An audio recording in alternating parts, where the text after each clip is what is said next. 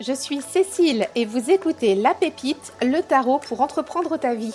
La Pépite, c'est deux rendez-vous semaine. Le lundi, on parle d'entreprendre notre idéal de vie perso et pro. Et le mercredi, on discute développement personnel, tarot et autres découvertes.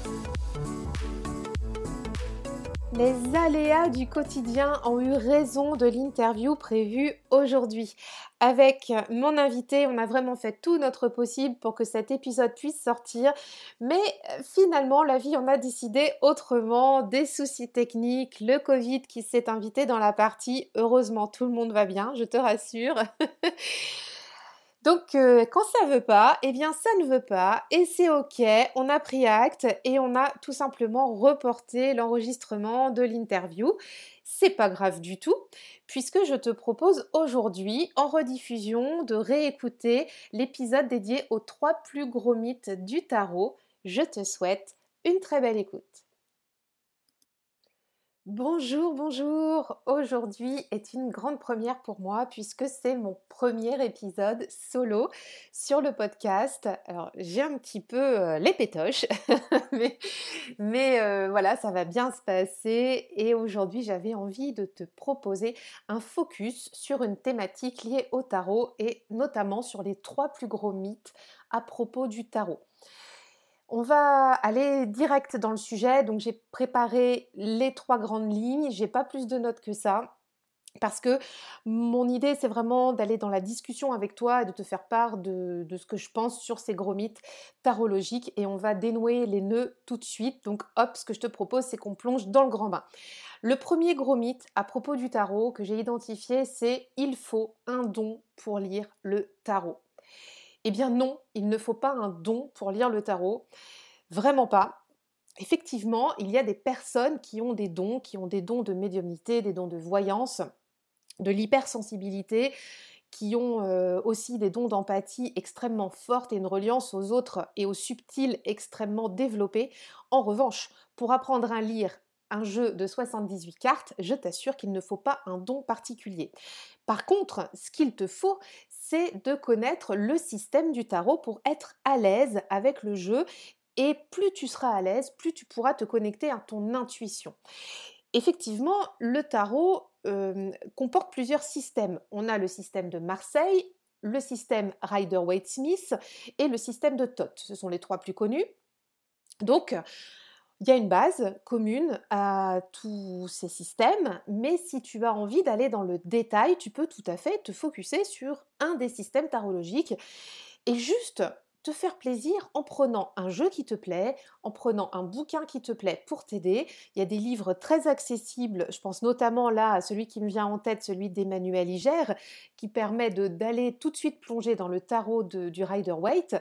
Euh, de façon extrêmement simple et cartésienne et il ne faut pas du tout un don pour comprendre comment s'articule ce jeu de 78 cartes, comment il peut être lu, à quoi correspondent les arcanes majeures, comment on peut lire les mineurs, les différentes suites, etc. Ça, c'est vraiment la première des choses. Si ça te plaît, si tu as envie de t'y mettre, moi, ce que je te conseille, c'est vraiment de te, de, te choisir un jeu, de te choisir un système, quelque chose de très simple, un jeu, un livre, et de te plonger dedans. Ensuite, on va plutôt parler d'intuition plutôt que de don. Et je suis vraiment intimement convaincue que tout le monde dispose de ce potentiel. Tout le monde, tout le monde, tout le monde, tout le monde. Il y a autant de manières de lire le tarot que de tarologues, hein, amateurs ou professionnels. Chacun a ses propres lunettes pour lire les cartes, chacun a son expérience de vie, chacun a aussi ses ressentis par rapport à un jeu. Il y a des jeux qui vont nous parler plus que d'autres. Euh, on peut se retrouver avec une personne qui va avoir adoré un jeu et nous, on va pas du tout être rentré dedans. C'est normal et heureusement puisqu'on est fait de multiples facettes. Et donc non, il faut pas un don pour lire le tarot, faut juste voilà, connaître le système pour que tu sois à l'aise et pour que tu puisses développer cette sensibilité, cette intuition que tu as en toi vraiment et que tu puisses après, voilà, faire des lectures fluides, te trouver aussi des, pourquoi pas, des systèmes de tirage qui te rassurent et, euh, hop, et là, ça, ça, ça le fait tout seul et ça déroule. Les gens qui, dont on pourrait dire qu'ils ont des dons, on va plutôt les trouver à l'aise dans leur lecture de tarot. Souvent, c'est ça. On va se dire, oh, donc, lui ou elle, euh, oh là là, il m'a dit ça tout de suite quand cette carte-là, elle est sortie. Moi aussi, ça m'a fait ça quand j'ai consulté ma première tarologue. Je me suis dit, mais oh, c'est dingue, elle est forte, elle est trop forte, elle a su tout de suite euh, me dire euh, ça par rapport à la carte là qui est sortie et puis mettre en lien avec l'autre carte quand j'ai tiré ça à ce moment-là. Mais ok, mais finalement, c'est sa pratique qui fait qu'elle est à l'aise. Ok, elle a peut-être un don, mais c'est surtout qu'elle maîtrise son sujet et qu'elle connaît le système et puis qu'elle est très fortement reliée à son intuition et reliée aussi à la personne qui vient la voir. je suis convaincue que quand tu lis le tarot aux autres et quand on lit le tarot pour les autres, on a besoin d'être en amour avec les autres. Ça, c'est vraiment important. On a besoin d'accueillir les personnes, de, se mettre en lien avec elles, de se connecter à elles de façon, euh, comment te dire ça, euh, très, euh, très confiante, très désintéressée, juste pour accueillir l'autre dans ce qu'il a à venir nous demander et pour pouvoir bah, faire la lecture du mieux qu'on peut avec tout le cœur qu'on a. Ensuite, je te disais, donc il y a autant de manières de lire le tarot que de tarologues. Il y a aussi différentes approches pour lire le tarot. On parle souvent d'approches psychologiques et d'approches divinatoires. Alors, je t'en ai parlé lors de mon premier épisode. Moi, j'aime bien mêler un petit peu les deux il y a, quand même, euh, notamment sur la lecture Marseille, un petit peu plus de divinatoire, je trouve, mais ça, ce n'est encore une fois que mon ressenti, que sur le côté Rider-Waite qui est pour moi plus projectif.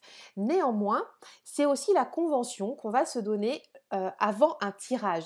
Quand on va choisir la question, quand on va choisir le thème, quand on va choisir le jeu avec lequel on va tirer, on peut tout à fait établir une convention et c'est comme ça que je procède, moi. Est-ce que ma convention aujourd'hui, ça va être de faire un tirage psychologique, un tirage divinatoire. Quel type de réponse je veux avoir C'est vraiment de poser le cadre. Et pour ça, il faut pas un don. faut juste avoir les idées claires et avoir un plan d'action. Oui, je sais, je t'en parle souvent des plans d'action. Ça, c'est mon dada. Mais c'est tout. C'est une convention, un protocole de se dire si on définit ça pour ce tirage-là, ce sera cette convention-là pour ce tirage-là, avec cette personne, avec ce jeu, avec ce type de lecture. Et quand on change de, tirage, quand on change de thématique ou de personne, on peut refaire une autre convention. Donc tu vois, c'est pas un mythe hein, d'avoir un don pour lire le tarot. Encore une fois, c'est vraiment de te connecter à ton intuition. Je t'invite très très fort à le faire puisque c'est ce qui va faire que tu vas être à l'aise et aussi de t'approprier un système pour être euh, vraiment très fluide dans tes lectures tarologiques et en confiance. Ça, c'était le premier gros mythe qu'on a dégommé. Deuxième gros mythe, le tarot, c'est Madame Irma et sa boule de cristal. Ou alors, autre variante du moment, et là je vais pas me faire des copains et des copines, c'est la sorcière Wiccan, la sorcière verte, la magie, euh, que sais-je. Eh bien ça, euh, de mon point de vue, c'est c'est pas vrai. C'est une part de vérité, mais ce n'est pas toute la vérité. Le tarot, c'est pas que Madame Irma et sa boule de cristal, c'est pas que la sorcière verte, etc., etc. Le tarot, c'est aujourd'hui de nombreuses personnes et professions qui l'utilisent dans, le quotidien de façon très ancrée. Par exemple, il y a des psychologues, des thérapeutes qui utilisent le tarot comme un outil projectif. C'est un outil, encore une fois, ça reste un jeu avec des cartes. À première, de premier abord, il n'y a rien de magique là-dedans on peut tout à fait l'utiliser de façon extrêmement cartésienne, comme je te le disais juste avant, en prenant le système, en collant au système et en s'en servant comme un outil projectif. Il y a beaucoup de thérapeutes qui l'utilisent comme ça. Ensuite, ce que j'aimerais te dire aussi pour euh, développer la réflexion, c'est pas que c'est comment dire, c'est pas que je sois fâchée moi sur l'idée de la, boule de cristal avec Madame Irma ou des sorcières vertes, des sorcières Wiccan ou que sais-je. Enfin, tu sais tout ce truc de sorcier qu'on a en ce moment. Alors, je trouve ça fun, euh, rigolo, mais en tout cas, ça me parle peu quand même moi. Ce qu'il y a, c'est que le tarot fait partie du mythe de la magie. C'est un mythe réel, mais aussi ce qui est intéressant de se dire que c'est un mythe fantasmé. Oui, la magie, ça fait rêver les gens on a aujourd'hui besoin dans notre quotidien d'avoir de la magie, d'amener des paillettes dans notre vie.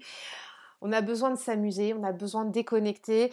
Il y a peut-être un petit peu moins aussi de, mmh, comment dire, de reliance peut-être aux religieux. Moi, par exemple, je, te le partage là, je ne suis pas, je ne suis pas croyante. Néanmoins, ça ne m'empêche pas de m'intéresser à tout ce qui fait partie de l'histoire des religions, de savoir comment ça s'est construit et aussi autour de ça comment les mythes se sont construits.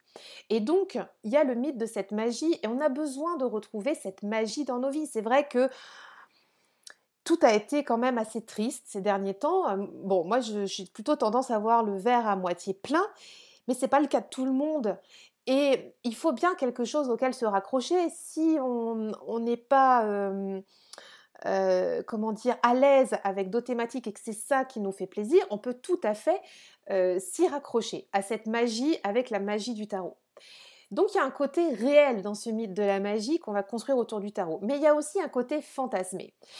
Ce que je voudrais te dire, c'est que le plus gros mythe, le tarot, c'est pas Madame Irma, c'est que c'est pas toujours du divinatoire le tarot. On est d'accord, oui, c'est du psychologique, mais c'est pas aussi que du psychologique. C'est comme je te le disais tout à l'heure, il y a autant de pratiques tarologiques que de tarologues. Et eh bien là, c'est pareil. Il y a autant de façons de voir le tarot, de vivre et de sentir le tarot qu'il y a de tarologues. En pratique divinatoire, on a des personnes aujourd'hui qui pratiquent le divinatoire qui sont extrêmement ancrées dans le quotidien et qui ne sont pas du tout sorciers ou que sais-je. Et, encore une fois, j'ai rien contre, contre tout ce qui est un petit peu sorcellerie et tout ça. Moi, je trouve ça hyper fascinant. Mais néanmoins, ce n'est pas que ça le tarot.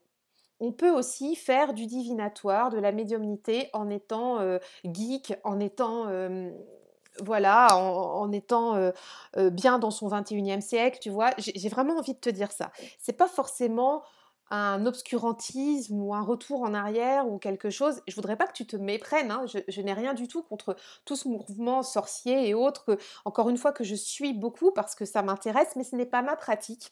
et c'est aussi pour ça que je voulais t'en parler aujourd'hui. Et puis, on a donc la pratique psychologique avec les thérapeutes dont on parlait juste avant, la pratique divinatoire où là on va avoir des personnes qui vont pouvoir nous, guider peut-être sur les décisions à prendre sur notre futur. Euh, et puis on a aussi toutes ces pratiques magiques dont je te parlais. Donc faire des rituels avec le tarot, euh, l'amener dans son quotidien avec... Euh, avec ces intentions-là. Il y a des personnes qui vont faire des tirages à chaque changement de saison, qui vont pouvoir faire des rituels de lune avec le tarot, etc. Et moi, finalement, je trouve ça hyper intéressant, puisqu'au final, c'est chacun, il met ce qu'il veut dans sa pratique et l'utilise comme il le souhaite. Donc, tu vois, c'est pas que de la boule de cristal, que de l'ésotérisme un peu New Age, c'est tellement d'autres choses. Et aujourd'hui, on a cette chance justement dans notre début du 21e siècle, ici en tout cas, euh, dans, là je, te parle depuis la France, donc dans, nos pays européens, euh, on a cette chance de pouvoir vivre notre pratique tarologique comme on le souhaite et c'est vraiment très très très très chouette. Et je voudrais juste terminer ce deuxième point hein, avec un, un petit thème un peu poil à gratter. Et c'était un petit peu ce que je te disais au, début quand je t'ai dit que le tarot, c'est pas Madame Irma et c'est pas non plus toutes les sorcières qu'on a aujourd'hui. Je suis euh, très très attentive à tout ce qui est féminisme, euh, inclusion, etc. Alors là, je, je, sais que je vais pas me faire des copains, mais écoute, c'est pas grave. je me dis, je suis chez moi, je suis sur mon podcast, après tout, j'y vais, je balance le truc. Ça me gêne quand même profondément et, vraiment, hein, que l'on ramène systématiquement depuis quelques années, depuis que le tarot est redevenu à la mode, qu'on ramène le tarot à tout ce qui est féminin. On avait euh, dans le temps, et tu, peux retrouver bien sûr des, ressources euh, historiques, tout, toujours la sorcière avec ses grimoires, avec son corbeau, à faire ses petites potions, les sorcières qui ont été chassées, qui ont été brûlées. Donc là, on n'est plus dans le mythe, hein, on est dans la réalité historique des, faits qui se sont passés, sur, en tout cas en, Europe. Et puis encore aujourd'hui, dans le monde, il y a d'autres pays qui, qui font encore cette chasse aux sorcières. Et bon, c'est dramatique pour les personnes, c'est vraiment dramatique. Et aujourd'hui, avec cette mode du tarot qui revient, et, euh, ben, moi j'en fais partie aussi, si je suis là en train de te parler du tarot, c'est bien parce que j'ai un attrait pour, ça, et que toi aussi tu as un attrait pour ça si tu m'écoutes. Eh bien moi je trouve aujourd'hui qu'il y a beaucoup trop de féminisation du tarot on va retrouver beaucoup justement le tarot dans tous ces, ouvrages liés à la sorcière moderne, à la magie. Euh, mais c'est toujours hyper féminisé. Et alors, vraiment très sincèrement, ça me dérange parce que mais il y a des mecs aussi qui pratiquent le tarot. Il y a des tarologues hommes qui sont, qui sont là. Et, et puis, alors déjà, j'ai le sentiment qu'on les oublie. c'est pas cool. Et puis, ça m'agace, moi, que ce soit toujours, toujours rose cuicui, les petits oiseaux, pour s'adresser aux femmes dans ce type d'ouvrage. Voilà.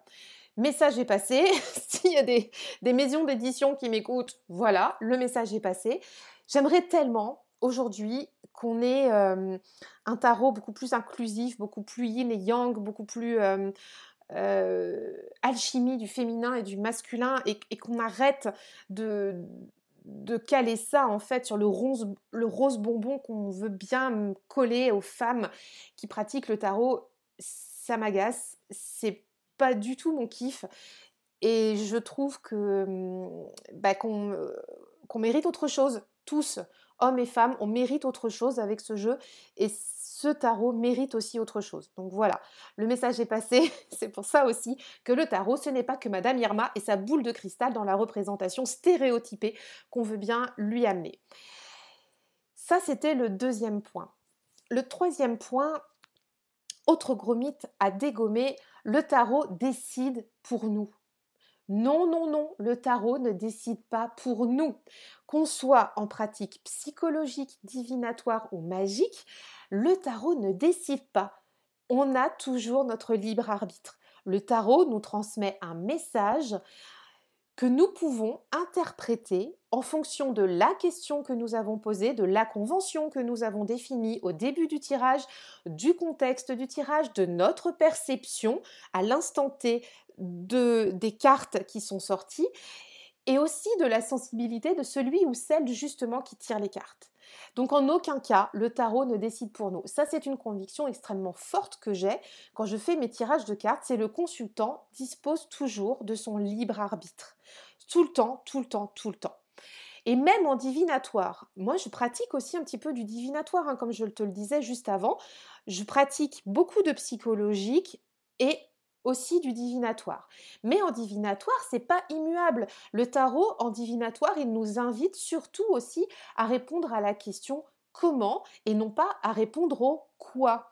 Par exemple, en divinatoire, si on va euh, demander, je, dis n'importe quoi, comment va se passer ma journée de demain, eh ben, le tarot va poser le cadre, mais il va t'inviter à répondre à comment bien vivre ta journée de demain si tu es en divinatoire ou en projectif?